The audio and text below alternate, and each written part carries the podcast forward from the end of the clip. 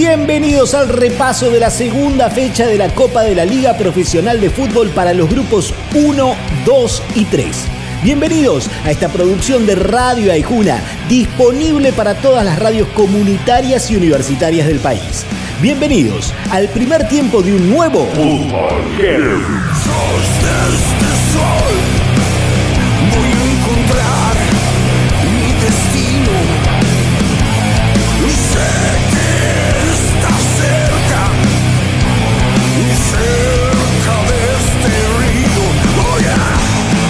Por la zona 1 el domingo a la mañana Arsenal recibió a Atlético Tucumán y el decano pegó primero con Rizo Patrón, luego los de Sarandí empataron con un gol que no debió haberse convalidado y cuando se moría el partido, Lucas Melano puso el 2 a 1 final para los tucumanos.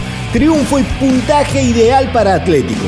Lo analiza el lateral del decano y autor del primero, Gabriel Rizo Patrón. El equipo hizo un partido tremendo, cancha difícil, pero bueno, por suerte lo pudimos en el otro partido del Grupo 1, Unión recibió a Racing. Pegó en los momentos justos, se apoyó en una gran tarde del arquero Moyano y se quedó con un 2 a 0 que hunde a la academia en el fondo de la tabla. Lo analiza el delantero Tatenga, autor del primer gol de la tarde, Fernando El Cuqui Márquez. Por suerte y por, mucho esfuerzo que hemos hecho, eh, logramos ganar hoy eh, ante un rival que el primer tiempo nos la hizo pasar bastante mal. Eh, nuestro entrenador se dio cuenta, movió algunas fichas, cambió algunos jugadores, cambiamos de esquema y bueno, el segundo tiempo se emparejó un poco más. El primer tiempo también nos apoyamos mucho a nuestro arquero, que fue para mí la figura del partido, tuvo muchas tapadas importantes. Y bueno, podemos cerrar una semana, se puede decir, eh, con, dos triunfos muy importantes para nosotros, que eh, por la clasificación y por para dejarnos bien parados en, en este grupo de la, de la Liga Profesional. Por el grupo 2 no hubo partidos todavía, ya que se juegan hoy. A las 5 de la tarde, Independiente recibe a Colón de Santa Fe y a las 9 y media de la noche, Central Córdoba recibe a Defensa y Justicia en Santiago del Estero. Banfield está de buen presente y por el grupo 3 le ganó 1 a 0 a Godoy Cruz en el Florencio Sola en un partido de ida y vuelta. De esos, en los que el que hace el primer gol gana. El gol del taladro lo hizo este señor, Mauricio Cuero. Un partido más trabado, más pausado, no fuimos tan claros en el juego, era lo que queríamos, lo que veníamos a buscar, pero bueno, el equipo tuvo paciencia y bueno, en el segundo tiempo mejoramos un poco más y gracias a una pelota parada llega el gol, gracias a Dios nos da los tres puntos. Por el segundo partido del grupo 3, River recibió a Rosario Central en cancha de Independiente y mostró una mejoría respecto de la primera fecha.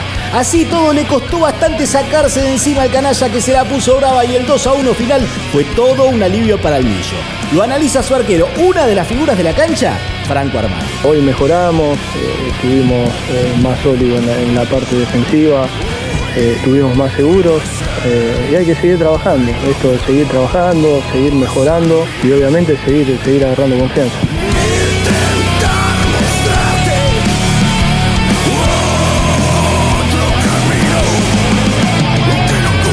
En el primer tiempo suenan los antiguos haciendo el sureño.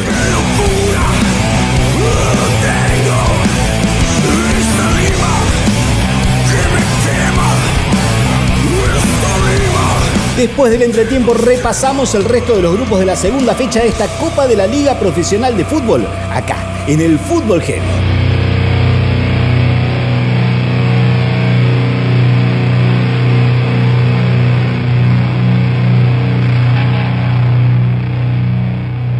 Escucha el fútbol heavy cuando quieras en Spotify. Ay, Juna. Bien de acá. Bienvenidos al repaso de la segunda fecha de la Copa de la Liga Profesional de Fútbol para los grupos 4, 5 y 6. Bienvenidos a esta producción de Radio Aijuna disponible para todas las radios comunitarias y universitarias del país. Bienvenidos al segundo tiempo de Fútbol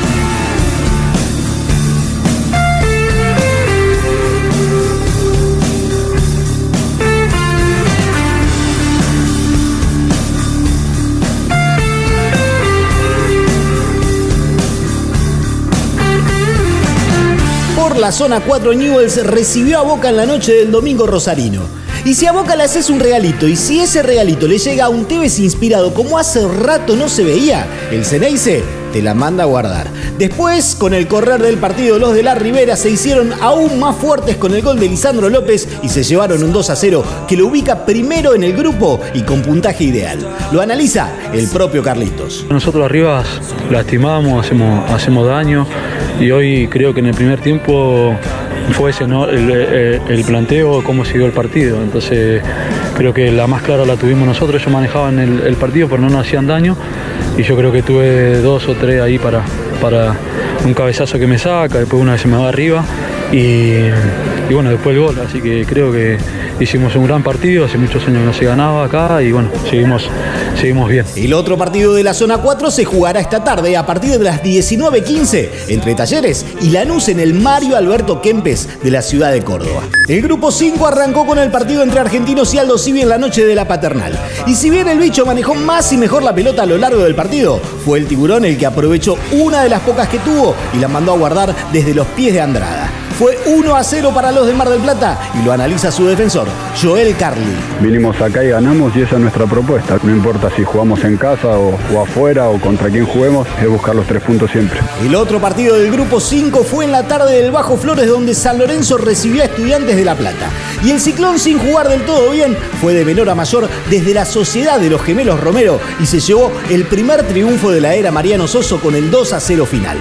Los golazos fueron de Peralta Bauer de jugada y de este señor, con un señor tiro libre, Ángel Romero. Contento primeramente por, por la victoria, eh, necesitamos la victoria eh, ante, ante un rival muy difícil, con jugadores de, mucha experiencia. Y bueno, nos llevamos los tres puntos, contento por, por el equipo más que nada y por cómo, por cómo se jugó. Por el grupo 6, Huracán viajó a Entre Ríos y le ganó 2 a 1 al local Patronato que, si hubiera descensos, la tendría complicadísima porque se nota que es el equipo más frágil de la Copa.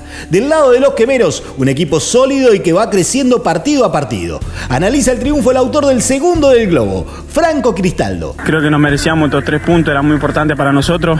Hicimos un gran trabajo en Vélez y para satisfacer ese gran trabajo que hicimos en Vélez, la verdad que teníamos que llevarnos los tres puntos y lo hicimos, la verdad que muy feliz. También por el grupo 6, Vélez lo ganaba desde el arranque en el bosque, Gimnasia lo emparejó, lo empató, pasó al frente y parecía que el triunfo era regalo para el Diego que lo miraba desde la clínica donde está internado. Pero el Lobo se durmió, el Fortini hizo un golazo de laboratorio y el empate 2 a 2 rubricó el final del encuentro. Analiza el empate el segundo DT de Gimnasia, Sebastián Méndez. Da mucha, mucha bronca y mucha pena perder dos puntos así porque ya moría el partido, estábamos en tiempo de descuento y, porque fue una desatención. Así que, que bueno, hay, yo creo que con estos equipos siempre hay cosas para mejorar, te dejan esas, esas sensaciones y cosas para, que nos quedan para, para seguir trabajando, para saber que vamos por buen camino y, entender también que, que, los muchachos están dejando absolutamente todo. Creo que en, en líneas generales hicieron un gran partido. El segundo tiempo suena Guacho haciendo el principio de caminar.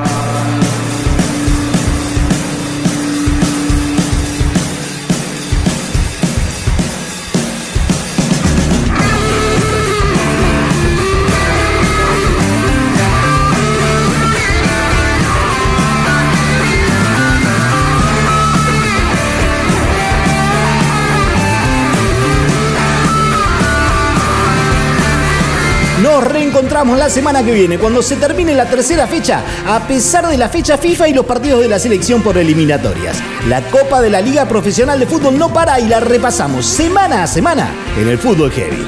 Hasta la próxima.